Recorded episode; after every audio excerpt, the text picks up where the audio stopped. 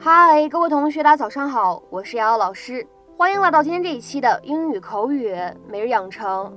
那么在今天这期节目当中呢，我们一起来听一下这样的一段英文台词，它呢来自于《摩登家庭》的第二季第二十四集。I know you're feeling self-conscious, so I dug out something I thought might help. I know you're feeling self-conscious, so I dug out something I thought might help. 我知道你觉得很难为情，所以我找了点对你有用的东西。I know you're feeling self-conscious, so I dug out something I thought might help. I know you're feeling self-conscious, so I dug out something I thought might help. 在这样一段英文台词当中呢，我们需要注意一下以下这样的几处发音技巧。首先呢，当 dug 和 out 出现在一起呢，我们可以做一个连读的处理。 我们呢可以读成 dug out，dug out，dug out。再往后面看，当 out 后面呢跟上了一个 something，那么这个时候呢可以做一个不完全爆破的处理，可以读成 out something，out something。再往后面看，看一下整段台词的末尾部分，thought might help。这样的三个单词呢出现在一起，其实当中呢会有两处不完全爆破，所以呢你会感觉 thought 和 might 这两个单词末尾的爆破音都感觉没有完全读出来，所以呢这样的三个单词 thought might help 出现在一起呢，我们可以读成 thought might help，thought might help，thought might help。Can't please be careful. Why? If I get electrocuted, my hat might blow right off. That'd be funny as hell, right? No, no. Hey, Jay! I know you're feeling self-conscious, so I dug out something I thought might help. Put that thing away. I knew you'd say that, but hear me out. This was designed to make a hideously disfigured man look super cool. It's perfect for you. Oh, yikes. Okay, I'll go upstairs and see if I have a lefty. 在今天这期节目当中呢，我们先来说一下什么叫做 self-conscious。它的话呢是一个形容词，可以用来表示扭捏的、不自然的。我们来看一下它的英文解释：Someone who is self-conscious is easily embarrassed and nervous because they feel that everyone is looking at them and judging them。也就是说，如果你用这样一个复合形容词 self-conscious 来形容一个人，那么表示的是他怎么样呢？非常容易感觉到尴尬，或者说感到紧张。因为他觉得啊，全世界每个人都在看他，都在对他评头论足。那么下面呢，我们来看一下两个例子。第一个，I felt a bit self-conscious in my swimming costume。穿着泳装，我觉得我有一点不自然，有一点难为情。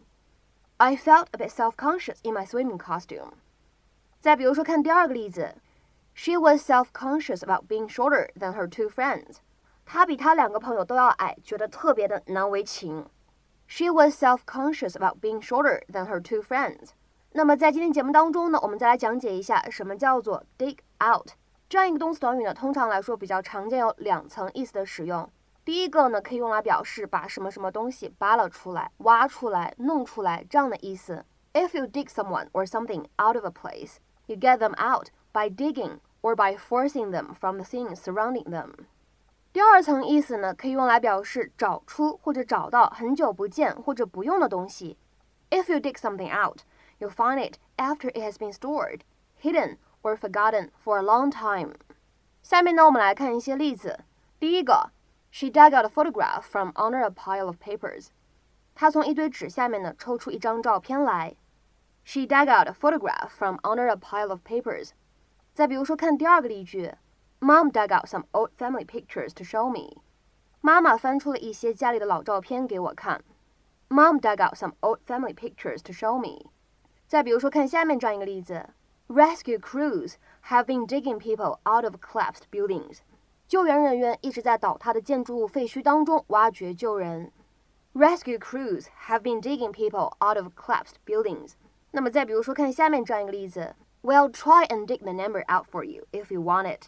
如果你要的话，我们会设法为你找出那个号码。We'll try and dig the number out for you if you want it。